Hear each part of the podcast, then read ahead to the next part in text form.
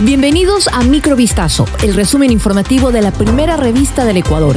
Soy Gabriela Pinasco y estas son las noticias que marcaron la jornada del día. El municipio de Guayaquil no entregará más tablets gratuitas a los estudiantes. La medida fue anunciada este 31 de julio por la empresa pública de Desarrollo, Acción Social y Educación. Mediante un comunicado, la empresa municipal a cargo de Camilo Samán anunció que interpondrá una denuncia ante la Fiscalía General del Estado por la supuesta venta de estos dispositivos. Samán dijo que se pedirá que se tomen todas las medidas necesarias para investigar la venta de tablets en redes sociales y locales comerciales. En ese sentido, el funcionario solicitó solicitó a la ciudadanía que ayude denunciando los lugares en donde se están vendiendo los dispositivos comprados con dinero público y que serían usados para negocios. El acuerdo comercial entre Ecuador y Costa Rica se alinea a los principios constitucionales, fue lo que respondió el gobierno este martes tras conocerse el dictamen de la Corte Constitucional en el que se insta a renegociar algunos artículos. El Ministerio de Producción, Comercio Exterior, Inversiones y Pesca señaló que dicho instrumento comercial cumple con una estricta observancia de los principios y garantías contemplados en la Constitución de la República. La cartera de Estado cuestionó que el dictamen reconoció como constitucional al acuerdo comercial en sus 26 capítulos. Sin embargo, esta misma institución objetó ciertos artículos de los capítulos 15 y 11 correspondientes a inversiones, omitiendo lo que expresamente manda el texto constitucional. El ministerio enfatizó que tanto es así que cuatro magistradas se apartaron del criterio de la mayoría simple, lo que es muestra de la falta de coherencia de la actual Corte.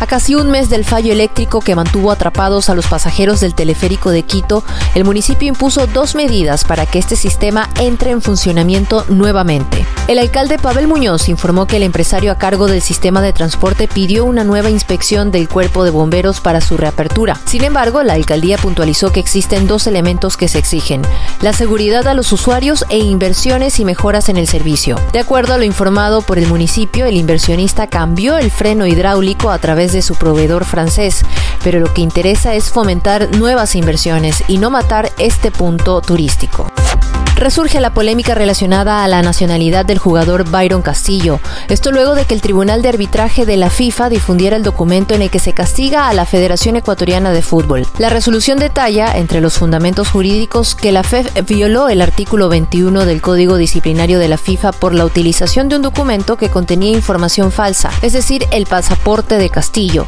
señalado como colombiano por directivos de Perú y Chile. Además, los jueces del tribunal hacen referencia a un audio publicado el 12 de septiembre del 2022 por el periódico Daily Mail de Londres. En esta grabación se escucha una conversación entre el coronel Jaime Jara, jefe de la Comisión de Investigaciones de la FEF, en el que el jugador Castillo admitía varios hechos relacionados con su estado personal.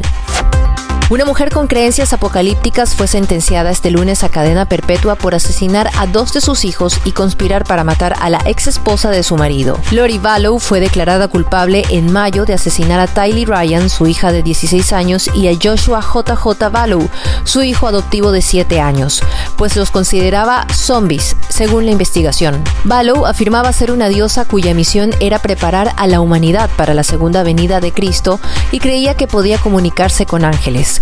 Los fiscales afirmaron que usó sus creencias religiosas para justificar los asesinatos, tratados en la serie documental de Netflix Los pecados de nuestra madre, que se lanzó el año pasado. Esto fue Microvistazo, el resumen informativo de la primera revista del Ecuador. Volvemos mañana con más. Sigan pendientes a vistazo.com y a nuestras redes sociales.